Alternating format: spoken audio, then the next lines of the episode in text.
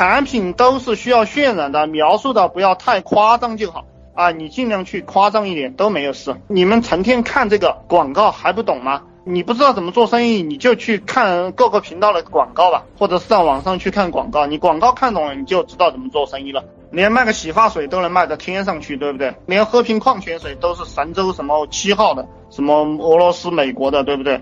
连那个史玉柱卖脑白金就是这个长生不老药，对不对？哎呀，尽量去夸张吧，啊，总是有人相信的。这个金钱的本质，它是一种信用，就是大家都相信它是国家赋予的，所以说你只要能卖，相信就能赚钱，就是这么回事。